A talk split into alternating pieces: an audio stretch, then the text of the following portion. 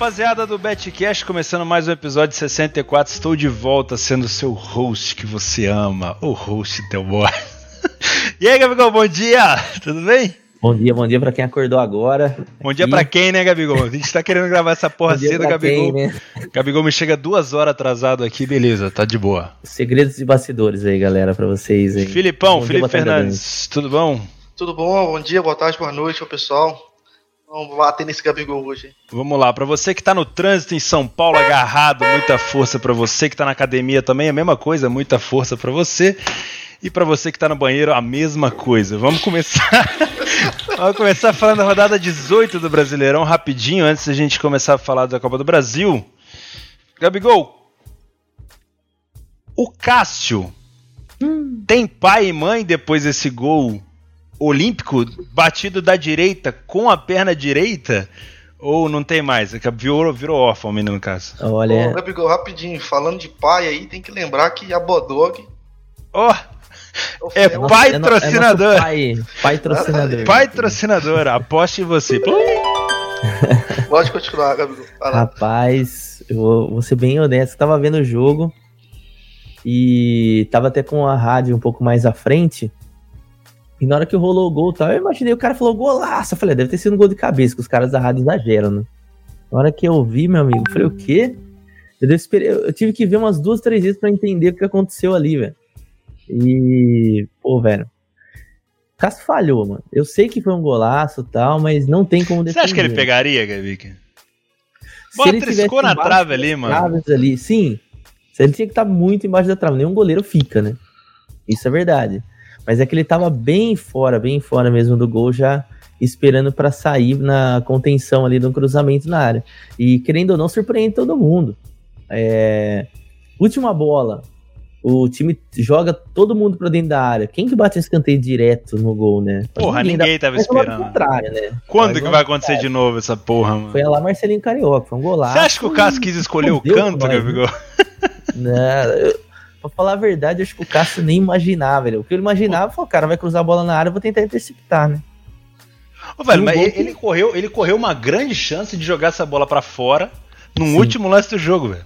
Sim, então o cara foi muito corajoso, né, o Leandro Carvalho. Mas, né? mas pergunta, perguntando dele, de, de futebol, você acha que o Corinthians deu uma de Botafogo e deu uma recuada monstra no, no, no final de jogo? Porque assim, parecia que o Corinthians estava com o resultado feito, Sim. né? É, Botafogou o Corinthians? Eu acabei pegando esse gol aqui, claro, com dor no coração, porque eu sabia que é o típico jogo que a gente perde dois pontos e no fim das contas ali pesa lá. Você lembra daquele jogo que a gente foi assistir lá na arena? Fomos ver Corinthians e CSA. Jogão. Jogaço. Não foi CSA, foi qual que a gente foi ver? Foi CSA. Foi CSA? Foi CSA? Corinthians e CSA. O Corinthians fez 1x0 com gol de Love chorado com o passe do Bozelli. Corinthians recuou, meu amigo, mas recuou tanto. Nossa, sim, ela vai tomar. Vai tomar. É, e engraçado que ontem, até a gente tava ouvindo o jogo na rádio, né? Ontem não, né? No, no sábado. Foi no sábado, é, no sábado. E até os caras, os narradores estavam falando, pô, olha, você vê, o Carilli tá mudando. Agora as substituições dele é, não foram tão defensivos, porque primeiro, primeiro ele tirou o Gustavo e botou o Jadson, em 74 minutos, já estava 2 a 1 é, Corinthians, Thiago Galhardo já tinha diminuído, já tinha tido chances, né? Aí você pensa em ah, Gustavo no lugar do Jadson, não é uma substituição defensiva. Depois ele tirou o Cleison, que é um cara de velocidade, poderia puxar um contra-ataque, botou o Ramiro. Aí sim já foi um pouco mais defensivo. O problema do Corinthians ontem é que foi muito pouco a posse de bola no, no segundo tempo. E foi chegando, o Ceará foi acreditando. Teve uma outra oportunidade dentro da área com o próprio Thiago Galhardo. Poderia já ter feito o gol. Foi que, sabe, sabe aquele sinalzinho, quando a gente tá numa posição errada, que fala, hum, se eu ficar aqui eu vou tomar rédea, vem uma bola na área, dá um chute no gol, você fala, uh, vou fechar. Capeta avisando, né? Capeta avisando. Aí avisou, avisou, o Corinthians tomou esse castigo no final. E é o típico de jogo aí que Pô, tô vendo a estatística aqui. Eu, eu não assisti o jogo todo, mas tô vendo a estatística aqui. 12 finalizações para cada lado, 6 do Ceará no gol, duas do Corinthians no gol.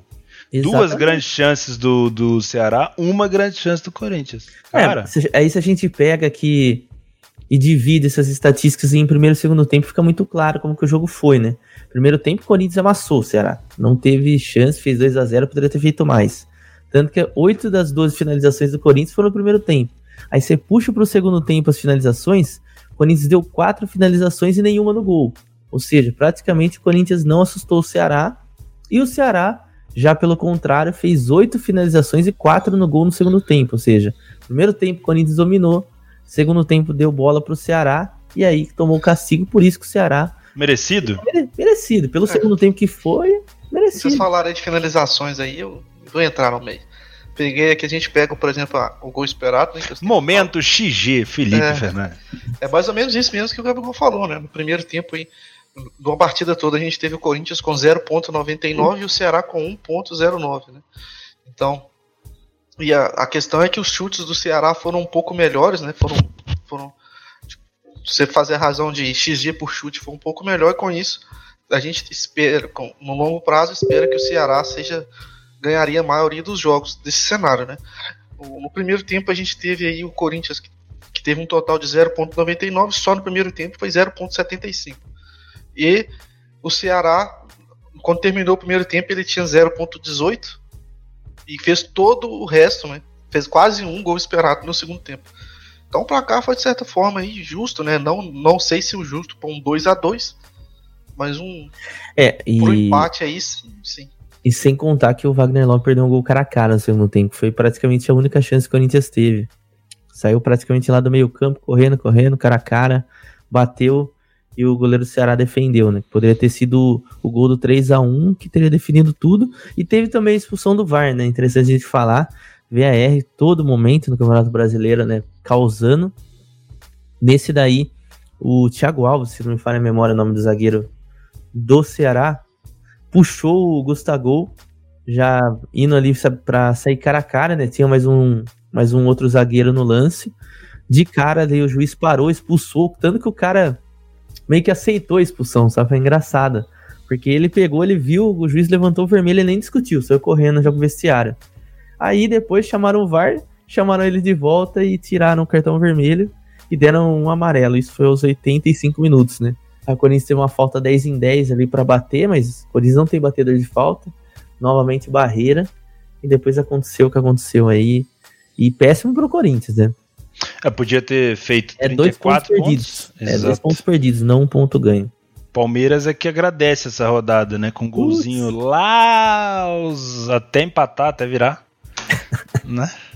Bom, falar do Vasco. Vasco da Gama e Bahia. Cara, eu imaginei que o Bahia ia dificultar pro Vasco, mas não tanto. Uhum. Não tá. Porra, 2x0 é, não é qualquer pessoa que vai lá no São Januário e mete 2x0 no Vasco, não, irmão. Cara, Campeonato Brasileiro é uma doideira, né?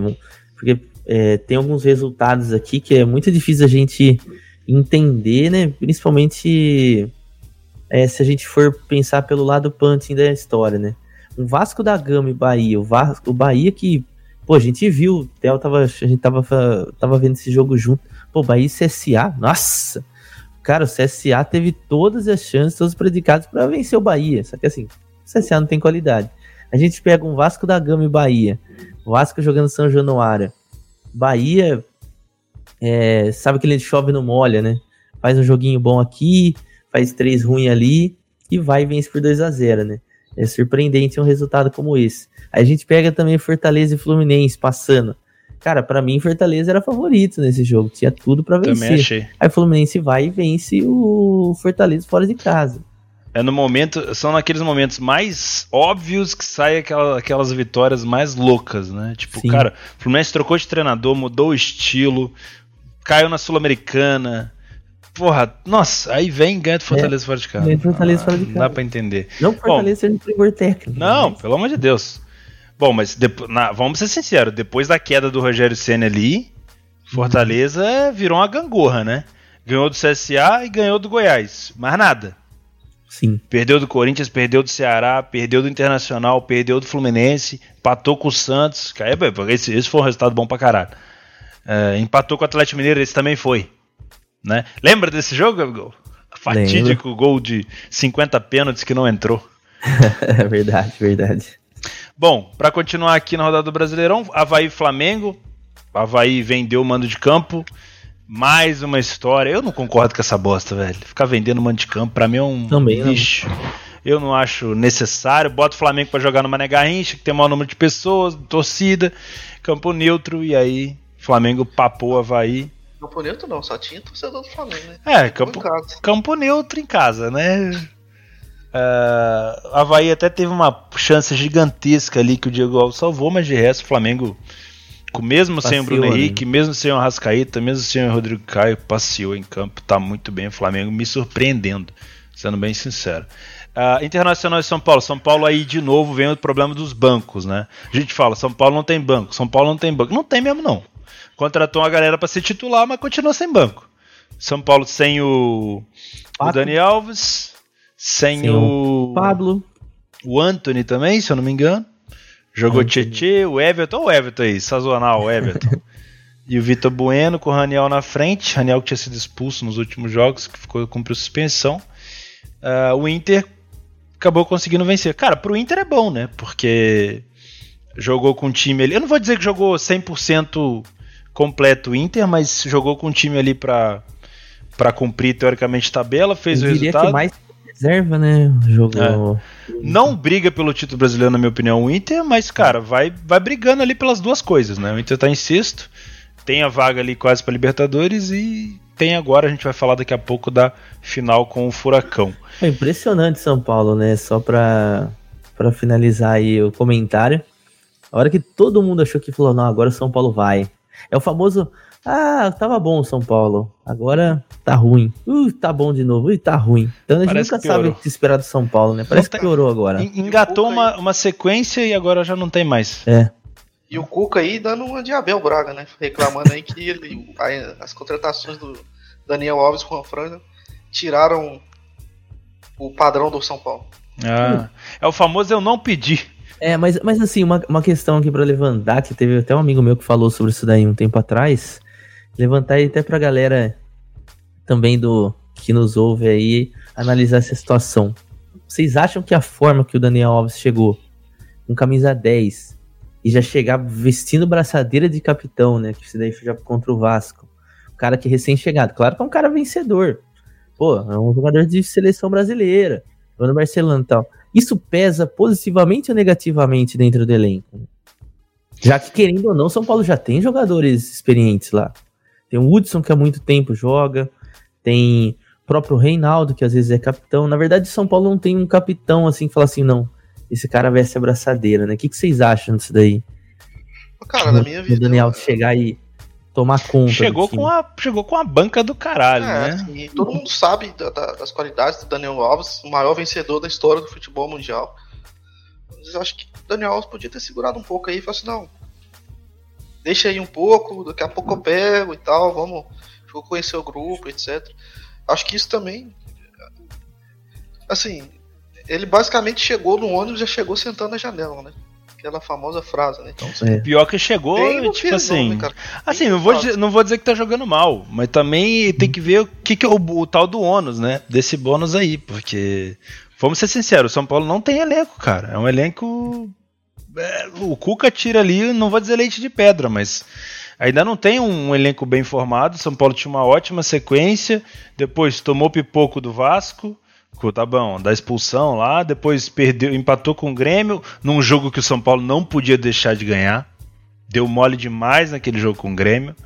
E aí perde pro Internacional, agora vai ter o CSA em casa e o Botafogo fora. É uma sequência mais fácil, mas não sei não. Os jogos com o Botafogo geralmente costuma ser complicado. É, é uma sequência assim que eu diria que é para fazer no mínimo aí quatro pontos. No né? mínimo. Talvez um empate contra o Botafogo fora e uma vitória se consertar. Para se manter ali com pelo menos ali uns 35 pontos para continuar sonhando com alguma coisa. É, e, outra coisa que eu acho que tá errado em relação ao Dani Alves é esse posicionamento dele aí como um camisa 10, literalmente mesmo, jogador de meia armadora aí. Putz, é. eu, eu acho que ele nunca jogou assim, velho. Ele nunca jogou assim. Para mim, na minha opinião, ainda eu prefiro o Daniel Alves na lateral direita quando ele faz diferença, vindo de trás, chegando no ataque. Agora Também ele acho. lá no ataque já, jogando de costa, como ele jogou aí, é, vídeo jogo Grêmio São Paulo, né? O, o jogo anterior a esse aí do Inter, que ele jogou praticamente né, como um camisa 10, recebendo a bola tentando armar a jogada pelo meio, não gosto. Eu acho que não, não é o diferencial dele. Eu acho que no meio campo ele é um cara comum, Joga também? Joga, quebra galho? Quebra galho lá. Só que eu acho que o, o essencial ali, o, a melhor posição para ele é ainda na lateral direita. Que aí ele é diferencial na lateral direita. Isso daí para mim é a mesma coisa que o Guardiola fazia com o Felipe Lan. Trazia o Felipe Lan pra jogar de volante, meio campo lá. Sei que o Felipe Lan é um cara de muita qualidade, joga também. Mas era um dos melhores laterais do mundo. Então, tirou o cara da melhor posição dele e colocou o cara numa posição totalmente diferente do que ele faz. Para mim, acho que o Cuca já tá errando aí. Só que tem o porém também, tem o Juan Fran. E aí? Não, na minha na visão. lateral direita, o Juan Fran vai pro banco. Já que a gente entrou nesse assunto, vou ser bem breve, porque não é o assunto principal do programa hoje. É, os, os, laterais, né? Por exemplo, quando a gente faz a questão de scouting aqui no Brasil, né?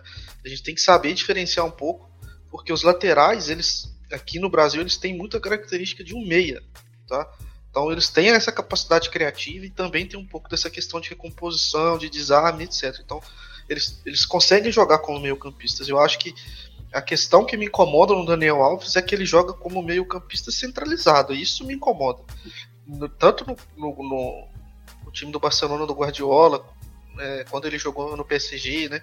Ele jogava muito como um meio-campista aberto pela direita para poder. E aí sim eu acho que essa é a melhor posição dele. Então você consegue jogar com o Juan Fran e com o Daniel Alves.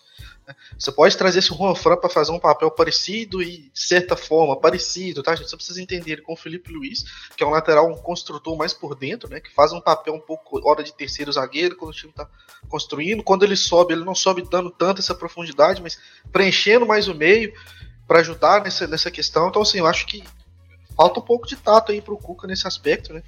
E aí, a gente sabe do histórico do Cuca, que é um treinador aí que é muito bom para montar elenco, né? E se de fato ele não pediu essas duas contratações, pode estar, ele pode estar assim com um problema para visualizar, mas eu acho que ele vai conseguir chegar nessa conclusão que eu acho que é a mais fácil, né?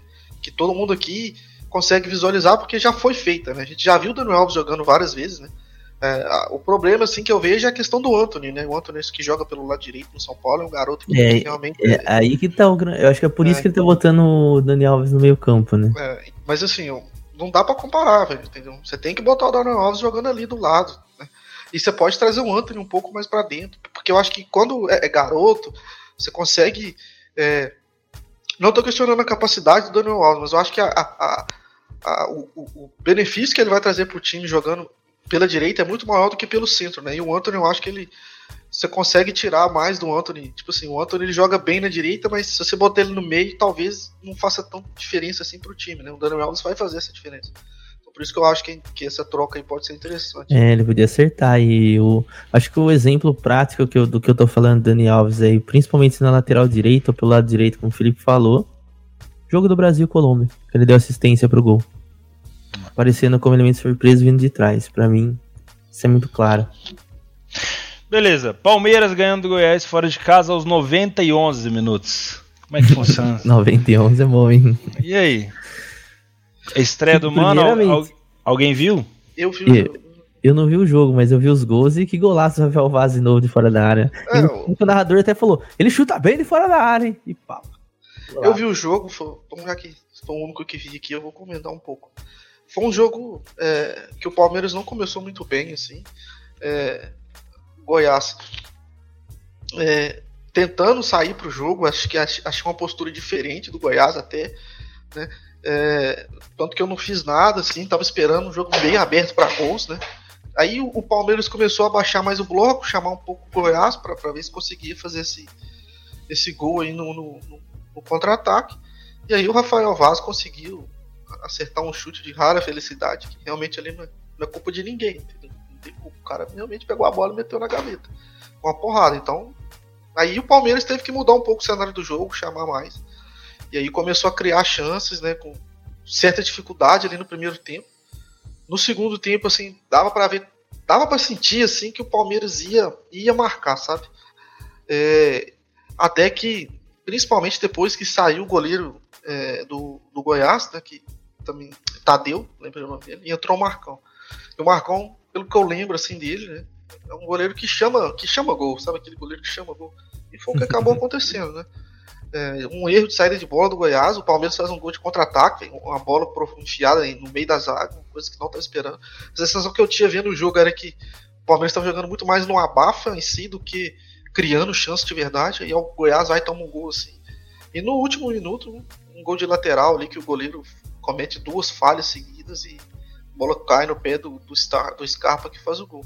Então, um gol de lateral no time do Mano que foi contratado no lugar do Filipão que tinha jogada de lateral. O que você me diz, Felipe? Já tem cara do Mano nesse time não, ou é um não. Filipão de máscara? A única coisa que a gente pode ver de dedo do, do, do Mano aí foi a entrada do William Bigode e do Ramírez, né? Por exemplo, o Filipão era um cara que gostava muito desse primeiro. O Filipão não usava o Ramírez? Não, usava mais o Thiago Santos, né? Entendi. É, e entrou o Ramires, que para mim não fez uma boa partida também, mas o William Bigode, cara. Ah, o Davidson, acho que o Davidson perdeu, vai perder espaço. Ah, com certeza, acho que vai. É, ano passado, quem acompanhou o Betcast ano passado, eu falava muito bem do Davidson, tanto que ele foi fez um campeonato muito interessante. Mas é, esse ano realmente o cara tá muito abaixo, muito abaixo, não tem como defender. Né? Ano passado dava para ver que ele conseguia fazer o pivô, segurar a bola. Esse ano ele não tá conseguindo fazer nada. E o mano chegou, já botou o Borja para jogar. O Borja já perdeu um golzinho dele, que é, porque é padrão. Ah. De leve. Normal, né? e, mas assim, o, o, Goiás basicamente fez o gol e defendeu. Não deu um chute no gol a mais, basicamente. Só aquele chute estranho. É, e o Palmeiras, assim, assim, como eu disse, a sensação que eu tinha é que não conseguia criar, velho. Tava só cruzando bola, tentando, tentando, tentando. E o, gol veio muito pela questão, tipo assim, da qualidade técnica do Palmeiras e da deficiência técnica do Goiás. Beleza. Então, Palmeiras, para mim, rodada do Palmeiras e do Flamengo, né? O São Paulo não pontuou, o Corinthians empatou, o Santos conseguiu. Vamos falar um pouquinho do Santos? Uhum. Rapidinho. Cara, o Santos. Como é que o Santos consegue empatar com o time reserva do Paranense? Tudo bem. O Atlético. Eu, eu tive o prazer, talvez, de ver esse time reserva do Paranense é, ao vivo lá no Engenhão contra o Botafogo. Eu vou falar para você, contra o Botafogo deu um calosaço na equipe do Botafogo. Joga bem, tem velocidade, tem profundidade, os caras são bons. Mas o Santos, se quer ser campeão, cara, não pode perder ponto pro Atlético Paranaense reserva. Porra, em casa. Tudo bem, foi um massacre na Vila? Hum, foi. O goleiro do, do Atlético Paranaense, o seu Léo, pegou muito? Pegou, tava, com, tava endemoniado ontem, tava. Mas eu acho que o Santos poderia ter criado mais chance do que. Eu, eu vi o, o Santos cruzando muito a bola na área e fazendo pouca coisa em relação a chute de fora e tudo mais. O que, que vocês acham? Não, acho que você tá, destacou muito bem a, a, intervenção do goleiro do Atlético Paranaense, né? Foi muito bem na partida. Ele teve uma falha no começo do jogo ali que foi impressionante, que soltou uma passe errada no pé do Marinho. E o Marinho fez o favor de perder o gol, né? É. É, mas aí o Atlético Paranaense criou chances muito boas, né? Com o Everson no, no primeiro tempo ali fazendo é, intervenções cirúrgicas, segurando esse placar. Mas aí até que no, no momento ali que, que não deu mais para segurar, né? Jogada que de certa forma é, é o padrãozinho do Atlético Paranaense, que é essa bola que vai para linha de fundo, o cara cruza para trás, né? Que é muito feito ali com o Rony, que é basicamente a gente vai falar isso ainda no, no que é o nosso destaque do programa de hoje. Mas é um padrão que a gente vê do Thiago Nunes. Né? Então por isso que a gente vê que o time é, certo, é bem treinado. Porque tanto um time que. O principal quanto o time reserva tem as mesmas características. Né? Então assim, a gente consegue ver que, beleza, é, é, é, um padrão dessa equipe. Pode discutir se é bom, se é ruim, etc. Mas o Sim. treinador consegue, conseguiu passar a, a, a, ideia de jogo. Agora o Santos realmente é, deixando um pouco a desejar, né? Jogou aí com três zagueiros, com, com Carlos Sanches de Lala, né? Com, jogou num 3-4-3 aí, né, com o Felipe Jonathan no lado, lado esquerdo, o Sanches do lado direito. É, o Marinho, o Sacha e o Uribe, né? O Uribe muito mal, muito mal, muito, muito, muito mal. É, muita chance para o Santos, né? E acabou fazendo um gol de pênalti que para mim não foi pênalti. Para mim não foi também, isso é ridículo. Mas enfim. Vocês me desculpem, é, é, difícil a gente ficar falando de VAR, mas por mais que você considere que houve um toque em cima da linha, a falta aconteceu em cima e foi fora da área e o juiz já tinha marcado. É, pra, e inclusive pra... gerou até um, uma briga lá, né, do São Paulo querendo bater no Thiago Nunes. Foi engraçado pra cacete. é, o, esse pênalti o Sanches queria bater, o Marinho queria bater, o Sanches falou que não. Eu vou fazer uns comentários aqui. Primeiro, o Marinho é fominha pra cacete, hein? É. Puta merda, como não gosta de tocar a bola o Marinho. Sempre quer ir pro drible. Segundo, o, o time do Santos também cruzou muita bola ontem, cara. Não, acho que se tentasse pelo chão seria mais fácil. Mas a seleção também fudeu o, o time do Santos, né? Não teve nem o Soteudo, nem o. Quem mais que tava da seleção fora? Ou não era, ou era só o Soteudo que tava fora e tinha mais alguém? Não, o Vitor Ferraz não jogou, O né? Vitor Ferraz não jogou e o Soteudo, tava- e o. Soteudo fora. Que faz muita diferença. Né? Mas o Uribe, coitadinho do Uribe. De, ó, de quebra, eu sou flamenguista. De quebra, o Santos ainda levou, levou o Uribe e levou o Pará. Ou seja, pacotão, alegria, né? Mas, tio, o Uribe no Flamengo tava jogando muito A famosa contratação que deixa o time que. que reforço duplo, isso daí. bem. Vamos lá. Ó, mas foi, foi muito ruim essa rodada do Santos. Assim como foi muito ruim a rodada passada do Santos em casa contra É, o Fortaleza. Um, um time que quer ser campeão, só tem uma competição, não pode empatar num jogo como esse, velho. Não pode. É, Ganhou da assim Chape, é obrigação ganhar da Chape. É, né? mas assim, quem, assim quem- como aconteceu com o Corinthians, é. Ó, um Fortaleza. Chapecoense, Atlético Paranaense, o Santos fez 5 pontos, era pra ter feito 9. É. Assim, quem, quem escuta a gente, de novo, falando isso, quem já escuta a gente há mais tempo, a gente já falou um pouco, quando o Santos estava em primeiro, todo mundo falando assim, ah, o São Paulo e tal, a gente falou, cara, olha, o time do Santos é a conta do chá. Tá dando certo agora? Tá, pô, beleza, mas vai cair de produção. E tá caindo. É o esperado, é, o normal. Então, assim, isso dá muita oportunidade da gente trabalhar. Muita oportunidade no Campeonato Brasileiro. Então, isso que a gente tem que ter em mente. É, o Netuno teve um programa com o Netuno já cravando aí o Palmeiras campeão. É. É, a gente já teve Santos campeão. Ano passado a gente teve São Ah, Paulo. o Jorge campeão. Jesus caiu mês passado pro Netuno. Não, ano passado, velho. Ano passado a gente teve São Paulo campeão, vocês lembram? E a Ah. gente, eu lembro eu e o Theo comentando, falei, gente, tá muito errado, É. relaxa. Não, você ligava os programas de TV, os caras estavam falando quem ia ser campeão, tipo São Paulo Flamengo, mano. Calma, E- entendeu? Não, o Netuno falou que o Jorge Jesus ia cair em agosto.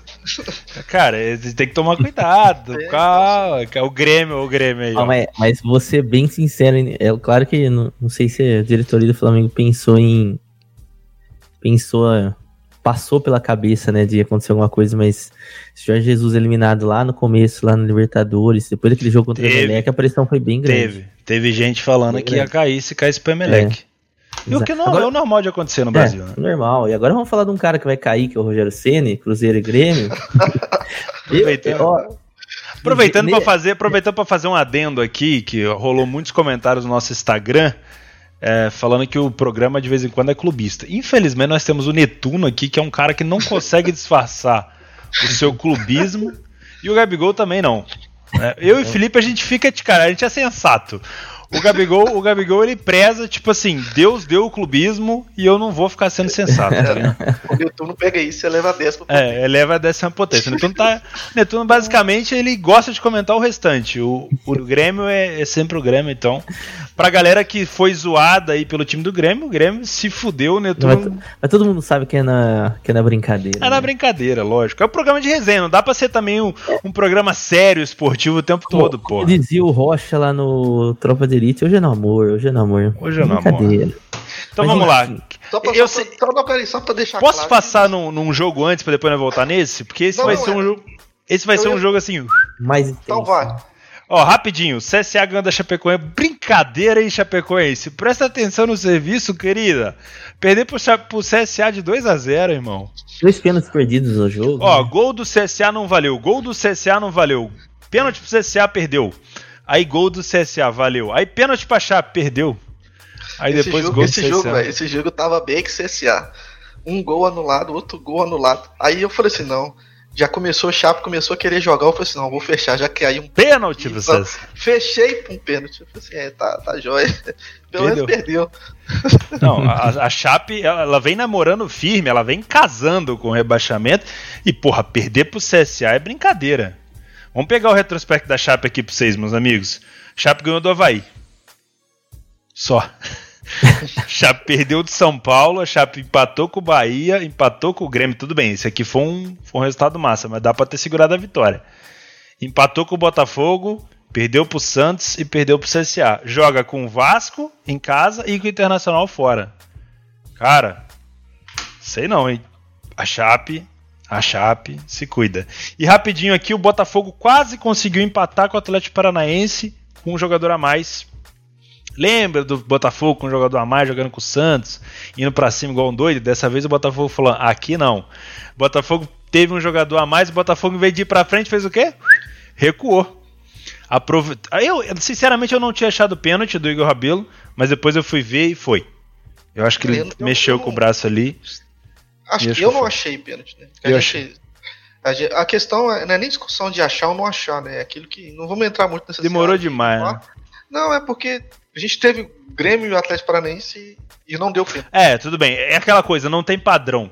Não tem. E a gente, a gente teve também nesse brasileiro agora o Sobs, né? Teve uma falta assim, o juiz deu pênalti e agora também deu pênalti. Então a gente fica um pouco é. perdido nessa questão do que, que eles vão dar o que, que não vão dar. Exato. Né?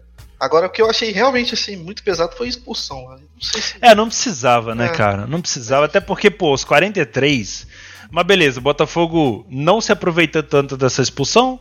Teve o pênalti, logicamente, que marcou. O Botafogo só foi se, se aproveitar desse jogador a mais aos 66, quando conseguiu encaixar um contra-ataque. E, velho, o Galo perdeu o gol, mas perdeu o gol. É, o Tiará podia ter feito. por exemplo, e foi o Botafogo 1.49 e o Atlético 1.47. Olha aí. Sendo que a, as chances do Atlético foram basicamente depois dos segundo tempo. Eu vi, eu vi o Botafogo tomando esse empate com o jogador a mais. Perdeu o jogador, Impressionante. Impressionante. Mas tudo bem, pro Botafogo esse resultado é ótimo. Já dá aquela aliviada ali, o Botafogo não vai brigar por muita coisa né? Tá esperando ali os irmãos Moreira dar aquela segurada para ver se vai para frente o fogão, então tem que não, se manter na Série A. Botafogo é Série A, não tem. Exatamente. Não tem muito mistério, o time é muito limitado, né? Então... então vamos lá, agora vocês podem falar de Cruzeiro 1, Grêmio 4 no campo do América, que quem joga é o Galo. O Cruzeiro perdeu de 4 pro Grêmio e o Rogério Ceni falou isso aqui. Brincadeira, não vamos colocar não. Eu achei ah, que senão vai dar cara, assim, Robert quer se evoluir. Senão vai dar BO. Mas vamos lá, esse jogo eu vi, enfim, tô, tô sabendo de, de, muita coisa.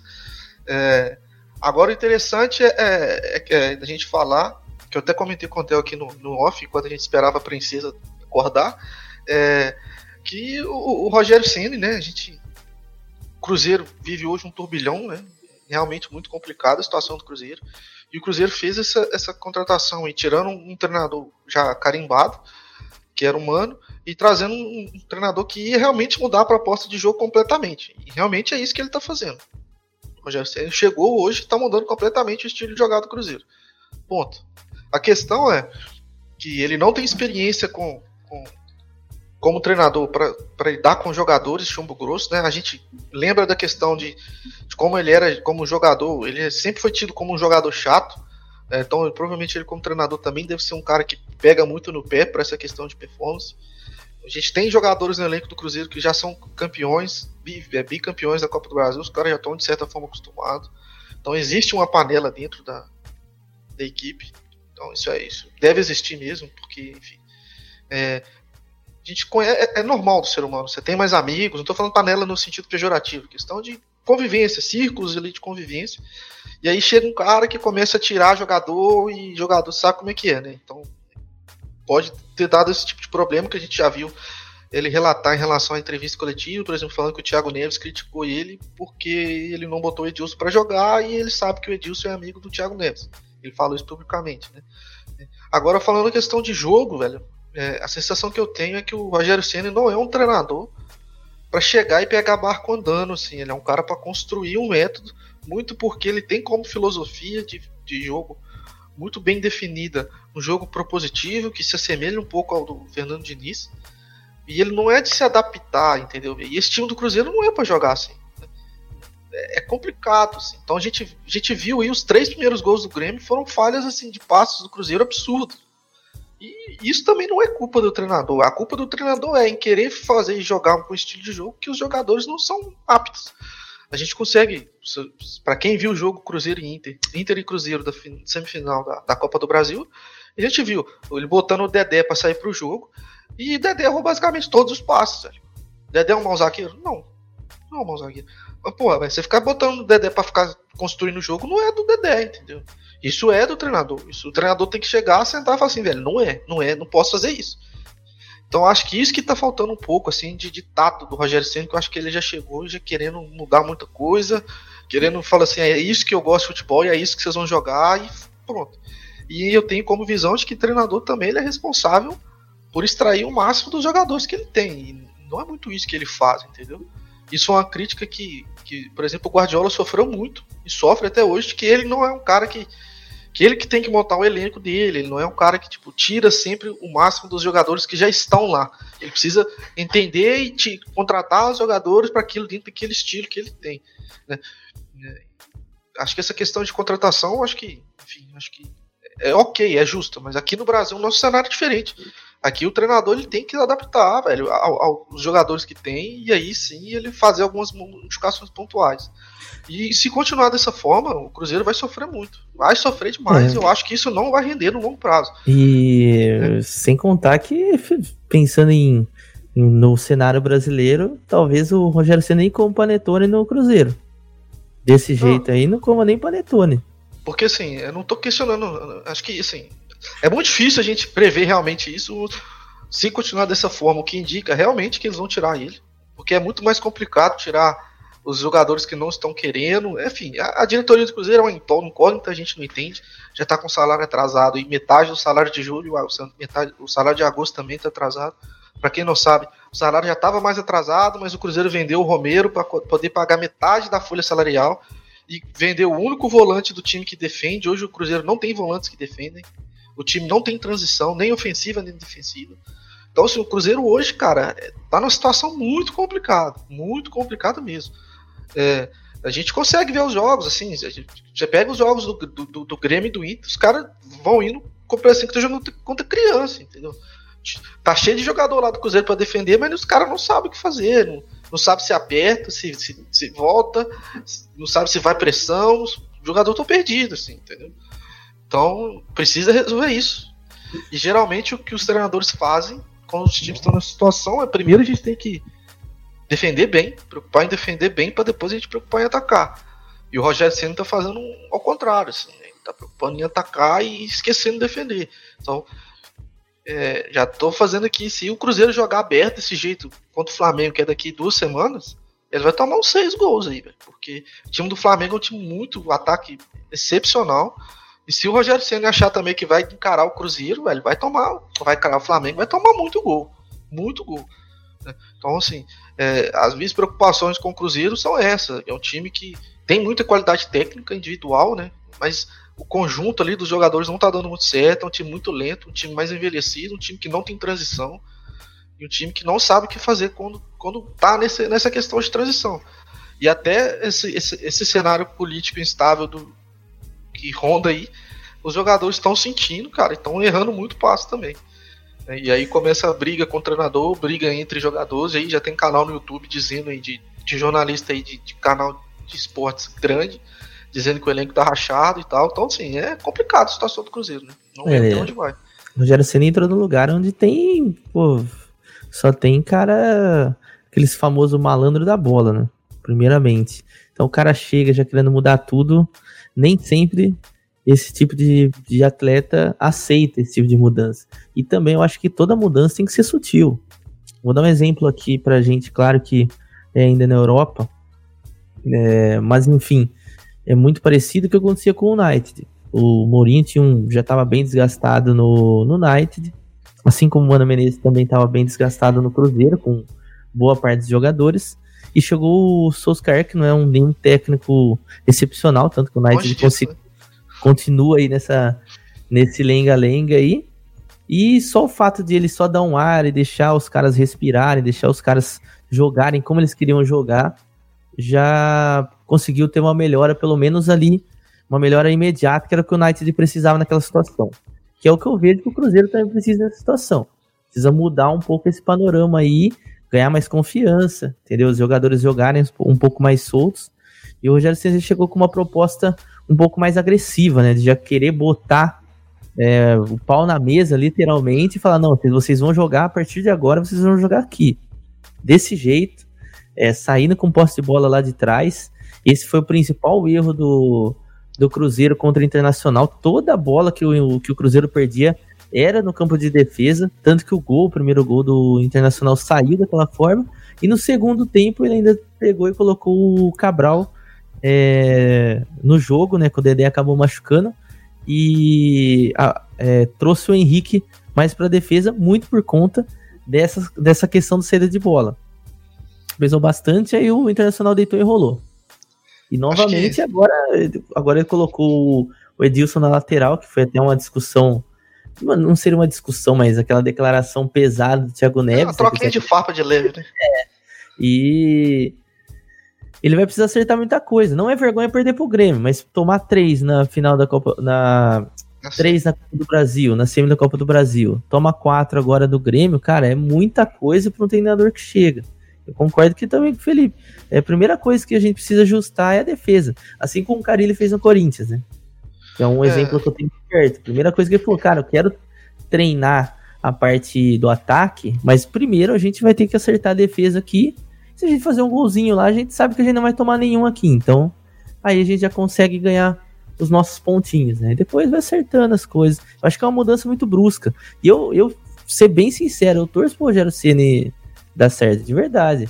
É porque agora, digamos assim, sem clubismo nenhum, passou já, sabe aquela fase de jogador para treinador, cara passa treinador para mim ele fica muito neutro. Então eu vejo ele um Não, cara, é... cara, muito neutro. Para mim assim, a gente só lembra do que foi o cara jogador quando como treinador quando ele ganha alguma coisa como treinador assim consecutivamente. Por exemplo, ninguém hoje lembra do Guardiola jogador. Uh -uh. O Guardiola é um treinador, né? Você pega o, o, sei lá, me dá um jogador aí que, que não faz tanto sucesso como treinador. O que tava treinando o Mila agora. O Gatuso. Gatuso. Gatuso. Gatuso lembra... também, o Ciro Gatuso treinou Exato. também. Lembrado como, na maioria das vezes, como jogador. É. Você só começa a lembrar como treinador depois de várias conquistas. Tudo bem, Rogério Senna foi muito bem no Fortaleza? Foi. Depois de uma passagem ruim no São Paulo. Uh, mas, velho, a gente não pode ficar passando a mão na cabeça só porque o cara teve uma história como jogador. Foda-se, já era, já, já foi. Talvez essa mão na cabeça seria no São Paulo, né? Exato. seria Tem natural paciência, pelo né? carinho. Né? É, é, é igual, mais... por exemplo, o Lampa vindo pro Chelsea. Pô, é o, sei lá, o terceiro trabalho do Lampa? Segundo trabalho do Lampa? Segundo trabalho do Lampa. Vai vir pro é. Chelsea. Vai ter paciência? Vai. Tem chance de se queimar? Tem. Porque o Chelsea não consegue contratar ninguém agora. Talvez é por isso que o, que o Zico aí também abandonou esse barco aí. O Zico nunca também, quis treinar o Flamengo, por é, exemplo. E ele nunca quis treinar outros, outras equipes em respeito Exato. ao Flamengo. Talvez, claro, né? Cada um tem sua opinião, cada um sabe da sua vida, mas poderia ter sido uma coisa que ele teria Mancha, feito. Mancha, velho. O cara, quando, um o cara quando tem um insucesso muito grande na carreira de treinador, ele acaba manchando. É. Por exemplo, o Zidane. O Zidane foi um excelente jogador, ganhou tudo como treinador, parou por cima e agora quer voltar pro Real Madrid, aquela voltada com a ex que não precisava. Então, é, mas assim, só para terminar um pouquinho essa questão da discussão do Cruzeiro, falar um pouquinho de, de mercado, a gente viu aí um Grêmio 100% titular contra um Cruzeiro em frangalhos e o Grêmio começou a 3,20. Pode bem alta. Daí eu tô falando Aqui assim, hoje vai começar o Flamengo a fazer um, um backzinho aqui, né, velho? Porque assim, muito é tanto que essa odd foi caindo, foi caindo e saiu gol. Véio. Deixa eu perguntar uma coisa tensa aqui para vocês, mas é uma coisa necessária. Os próximos jogos do Cruzeiro, como o Felipe falou, são Flamengo, Palmeiras desculpa, Palmeiras fora e Flamengo em casa. Com duas derrotas, o Rogério Senna cai? Não, acho que não. É assim. Tanto que ele disse na entrevista coletiva que o time vai perder muito ainda. E ele conta com, a torcida, com o apoio da torcida e da diretoria. Que ele, ele já falou que ele precisa de respaldo para fazer as mudanças necessárias. É porque assim, vamos ser sinceros, o cenário do Cruzeiro é não cair. É. O Cruzeiro já não briga por mais nada. Então, assim, querendo ou não, até que é uma situação. Eu acho que o Cruzeiro não cai, mas até que é uma situação tranquila, porque já foi a Copa do Brasil, já não tem mais como, Libertadores também já foi. Só então, assim, só tem o brasileiro, então ele só tem que se manter. Título, título não tem como, irmão. Acabou. Não tem mais. Não ganha mais nada esse ano. Então é tentar dar uma segurada ali. Pressão. Como a torcida não, não, não vai ter condição de brigar por título mesmo, a torcida vai falar assim, cara, não passando vergonha tá bom. O problema é tomar goleada. Toma um 3x0 do Palmeiras, toma um 4x0 do Flamengo e fodeu. Eu acho que ele então, cai, velho. Aí, aí, aí tomar, que... tipo assim, uns 4x0 de um Chapecoense, de um Goiás. Ah, não, aí é difícil. Aí cai, aí, aí cai. Aí, Agora, aí, aí tem perder, de, é, perder Palmeiras, perder para Flamengo, essas coisas. Mas, assim. tomar, mas tomar tipo uma goleada num clássico. Aí mas cai. uma pressão, a pressão seria muito grande se for matar a mancada desses dois, que é uma grande. Da forma que, que a gente vê, que a gente enxerga Cruzeiro jogando hoje, a forma que o Flamengo joga hoje e o elenco, querendo ou não, a gente não pode desmerecer o elenco que o Palmeiras tem. é uma grande chance de tomar uma goleada de novo. Claro que ele não vai cometer os mesmos erros contra o Palmeiras e o Flamengo. Talvez ele venha muito mais fechado, né? A gente tem que levar isso daí em conta também. Eu Você faria sabe, isso. A especulação. Parque de Bus. Parque de Bus contra Palmeiras e Flamengo. Se a gente segurar o um empate, tá maravilhoso. O que eu acho que ele vai fazer é jogar o menino da base pra jogar. Vai tirar esses medalhão e. Será? Eu e acho aí ele, vai deixar aí, só Fábio, Henrique. E aí ele vai comprar uma briga gigante. Vai tirar, tirar Neves. Não, ele perde o elenco de vez, né? É. É. Não sei se perde. É uma situação direito, muito difícil. É a situação cara. que eu tenho, né? A é. sensação que eu tenho. Sim. É uma situação muito complicada. Porque se ele, se ele mantém os caras aí que não estão tendo um alto rendimento, ele perde o jogo. Se ele tira os caras, ele perde o elenco. o que ele faz então? Coloca os caras que... e tenta fazer os caras jogar pra caralho. O problema é que, como o elenco tá dividido, para ele tentar aplicar um estilo de jogo novo, muita gente vai fazer cara de nojinha, falar, é, não, não, vou, não Ó, vou correr por esse cara, não. O que eu acho que ele vai fazer é Fábio, é, Orejuela, Dedé, Léo e Dodô, é, Henrique, Ederson, Maurício, é, vai botar, acho que o Sassá, se bobear, bota o Sassá, bota o David e o Pedro Rocha. E acho que vai jogar assim. Né? É, botar, tira o Sassá e bota o Marquinhos Gabriel e acabou. Vai ser isso. Talvez o Ezequiel, que ele trouxe do esporte agora e tal. Pra mim o time vai ser esse. Vai tirar Thiago Neves, vai tirar Robinho. Vai tirar esses caras assim que, que não estão não tão performando alto nível e não estão entregando muita coisa e estão mais dando problema. Acho que ele vai dar uma sentada nos caras, fazer os caras pensar um pouco. E se o time render, acabou, velho. Acabou a discussão, entendeu? Não tem. Os caras vão falar o quê? O time tá melhorou, o time tá ganhando. É. Eu acho que ele vai fazer isso. O Cabral tá tão mal assim no Cruzeiro para ser banco de reserva? Ah, o Cabral é um cara que, que, que não tem tanta intensidade, né? Ele jogava com o Mano mais para distribuir esse jogo, mais um, um, um, jogo mais posicional de em zona ali, né? A gente fala em zona, pra poder fechar, fazer interceptação e tal. Ele não é um cara mais de combate. Então, tanto que esse, esse para mim era um dos problemas do, do time do Mano, né? É um time que não dava combate, é um time que marcava, baixava o bloco, ficava lá esperando. Aí na hora que tinha que, na hora que ele usar, o time adversário conseguia entrar nas entrelinhas, né? Porque quando você joga nesse jogo, nesse jogo em zona, ele é difícil, assim, o jogador tem hora que ele fica, fica de boa, fica, beleza, tô marcando, o cara ele acha que ele tá na posição que ele deveria estar, ele tá marcando. E não é bem assim, né? E aí toma um gol e começa a desengringolar. Acho que esse era um dos problemas aí que eu via no time do Mano. É um time que faltava um pouco de intensidade, tanto que o Lucas Romero acabou ganhando espaço, né? Que ele era um cara que, que mordia assim no time ajudava, fazia pressão ali no portador da bola, etc. O Cruzeiro foi vender o cara, então acho que é o que acabava acontecendo. Vamos falar de Copa do Brasil, rapidinho, pra gente finalizar.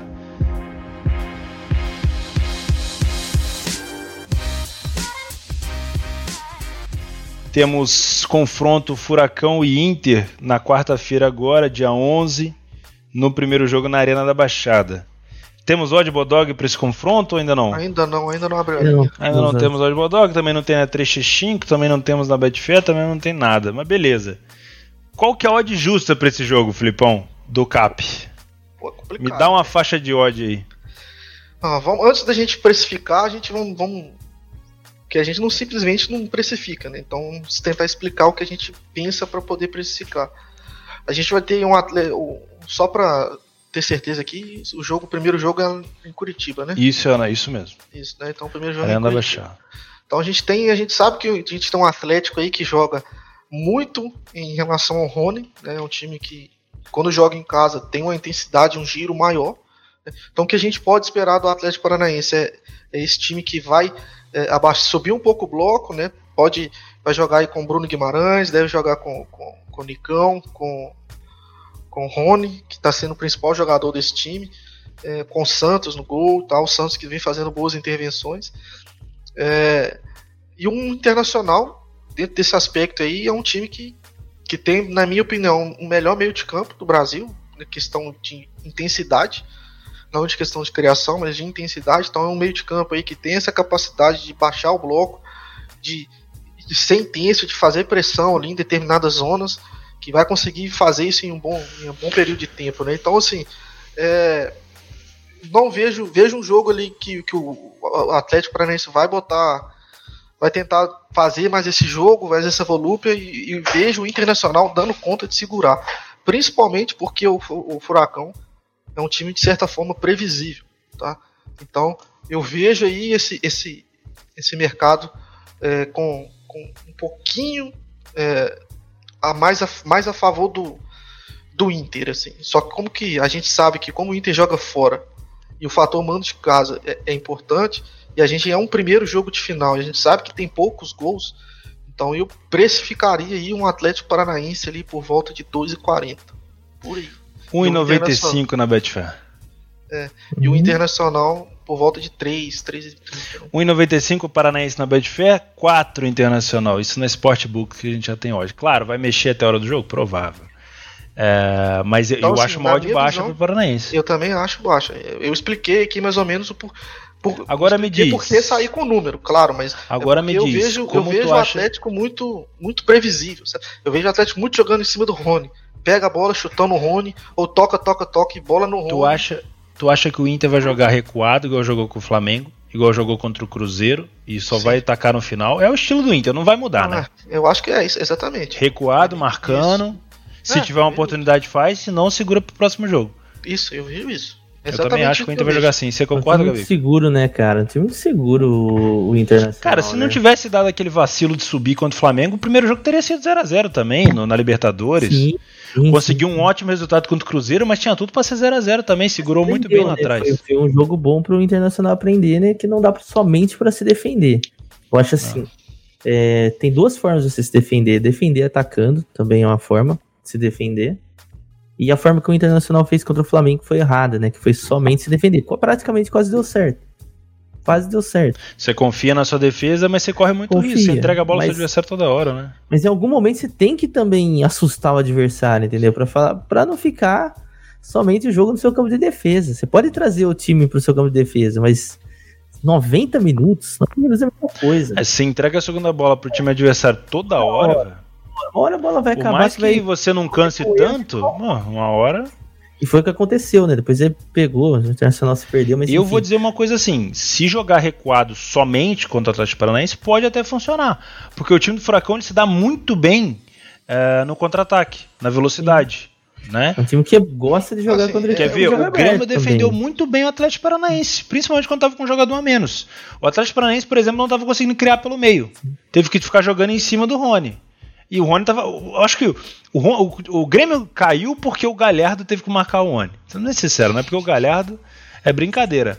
Agora, o, o Inter, cara, eu acho que consegue segurar, pelo menos um empatezinho. Eu acho que a saúde do, do Paranaense tá baixa, 1,95 aqui, próximo de 2. Acho que o estilo do Inter não, não vai mudar, vai jogar para defender. Não. É que... a, questão, a questão é que a gente espera um jogo de poucos gols, né? E a gente sabe que essa, essa força aí do Atlético Paranaense, estatística em casa, pesa para casa de aposta, então ela vai dar um. Pesa. Um, porque assim, a gente sabe que é um confronto de poucos gols. A gente sabe que o Inter também não faz muitos gols. Então, se houver um gol, o pessoal tá vendo que esse gol vai ser do Atlético Paranaense. É. é mas eu Uma pergunta cabulosa para vocês aqui. Tá baixo, na minha opinião, né? Entre 2,20 e 2,40, que eu acharia o mais. O Atlético justo. Paranaense decide no primeiro jogo? Ou seja, vou reformular a pergunta. Se empatar o jogo, é do Inter esse título? Uh... Porque o Atlético Paranaense que... não joga muito bem fora. Não, Inter, acho que do Inter o título não, sabe? Mas é, é um cenário que eu, acredito que o Inter pense assim. assim como, eu digo, como posso reformular e deixar mais claro. Acho que o Inter vai querer jogar o primeiro jogo pensando no segundo. Pensando no segundo, como foi na Libertadores e acabou é. dando, dando merda. Eu acho assim, é muito difícil pro Paranaense, fora de casa, na pressão que o Inter vai fazer lá, e a forma que o Inter vem jogando. A também, forma né? que o Inter vem jogando. O, porque, querendo ou não, a gente comparar uma equipe com outra aí é muito desleal, né? O Internacional tem é. muito mais qualidade. É porque o estilo de jogo do, do Cap é aquele estilo de jogo assim. Quer ver? Eu vou lembrar o jogo do Cap contra o Flamengo na Copa do Brasil, segundo jogo. Segundo jogo, jogando fora de cara, o Cap, o Cap recuou totalmente. O Cap teve pouquíssimas chances. Quando teve, marcou. Foi até o próprio Rony que fez o gol. Teve pouquíssimas chances. Entregava a bola pro Flamengo o tempo todo. Segunda bola do Flamengo. Cara, se fizer isso contra o Inter fora de casa, vai mamar. Vai. Né? E se tiver precisando do resultado, ou seja, se o Inter se, se o Inter, por exemplo, ganhar de 1 a 0 o jogo de ida, se tiver precisando do resultado e tiver que sair, o Inter vai ter muita facilidade para jogar no contra-ataque. É, o Atlético Paranaense entrar no desespero para tentar fazer o resultado. Para mim, o Atlético Paranaense tem que fazer o resultado em casa sem tomar gol, de preferência. Tudo bem que não tem critério de gols na Copa do Brasil, mas de preferência sem tomar gol.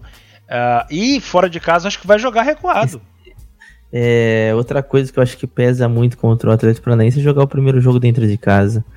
É, para eles, principalmente pelo fato de, de ter a força dentro de casa, seria muito interessante decidir a final da Copa do Brasil dentro de casa. Por quê? Porque já é chegar sabendo que precisa. Fazer, cara, a gente precisa, assim como foi contra o Grêmio.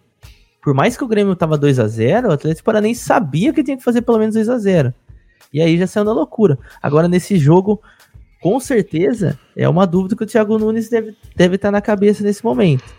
E agora? Sai para tentar fazer o resultado a qualquer custo? Entendeu? Ou empatezinho aqui, depois a gente tenta fazer alguma coisa lá no, lá no Rio Grande do Sul? Não. É uma dúvida. Difícil. Agora, vamos supor que o primeiro jogo fosse na casa do Inter, o Inter supostamente vencesse aí por 1 a 0 Sendo um resultado totalmente normal, internacional venceu o CAP no Rio Grande do Sul por 1 a 0 Cara, eles iam chegar voando para cima do Internacional dentro de casa. Que aí que seria outro cenário. A gente sabe o que a gente precisa fazer. Agora, num jogo como esse, e agora? A gente sai e corre o risco do contra-ataque internacional? e a gente faz um mau resultado dentro de casa? Ou a gente vai na cautela e tenta fazer um a 0 para levar vantagem para o Rio Grande do Sul e depois lá a gente tenta se segurar da forma que der e tenta jogar no contra-ataque, no erro do Internacional, no desespero deles? É uma dúvida muito grande. Sim, meu. Eu Isso. acho que o contrário seria melhor. Eu, assim, sempre eu acho decidir dentro de casa eu acho mais interessante. Mas nesse caso, o Atlético Paranaense é muito mais benéfico para o Inter decidir dentro de casa, sabendo das limitações do time do Atlético Paranaense fora. Então vai chegar, o Inter vai chegar tranquilo. Dependendo do resultado que fazer, vai chegar tranquilo no Rio Grande do Sul. Assim como chegou tranquilo contra o Cruzeiro. E aí que eu acho que fica difícil pro Atlético Paranaense. É, o Isso Cruzeiro eu... precisava do resultado e aí é. saiu o contra-ataque do, do Inter foi é, fundamental. Exatamente. Vai ser difícil, cara. Eu sinceramente não sei o que esperar do Atlético Paranaense.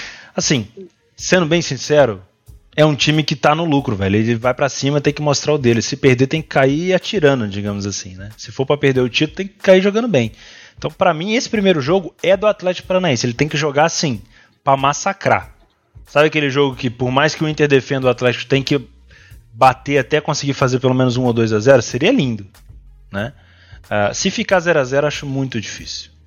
Sim. Acho muito difícil. É, acho que o, o Atlético Paranaense precisa explorar um pouco melhor o meio do campo, né? Acho que o Bruno Guimarães tem, tem baixado um pouco o nível de, de performance dele depois que a Copa, depois da volta da Copa América. Então acho que por isso até que eu comentei bastante dessa questão do Rony, porque na, eu tenho analisado o time do Atlético Paranaense e toda análise que eu faço, o perigo que, que o Atlético Paranaense leva tem o Rony envolvido do lado esquerdo. Sempre, sempre, sempre, sempre tem.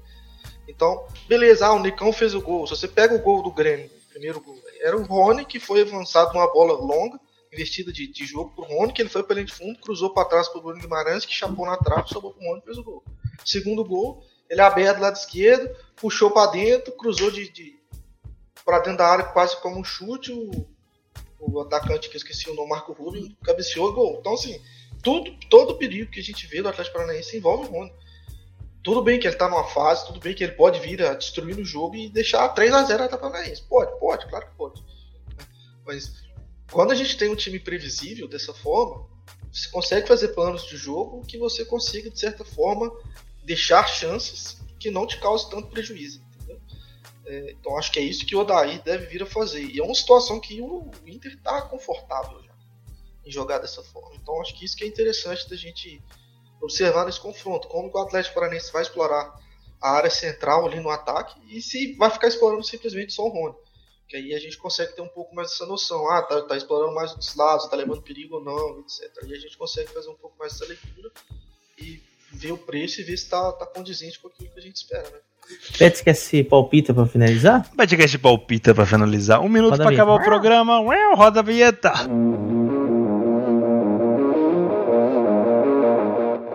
Beleza, vamos lá. Palpite, Gabriel. Qual é o seu palpite e resultado? Correto. Um Porra. a um. A Cap Internacional. Um a um. Jogo de ida só, e na volta a gente faz o da volta. Felipe. Cara, vai ser. Vai ser 1x0 Furacão, eu acho. Eu concordo, eu acho que vai ser 1x0 Furacão.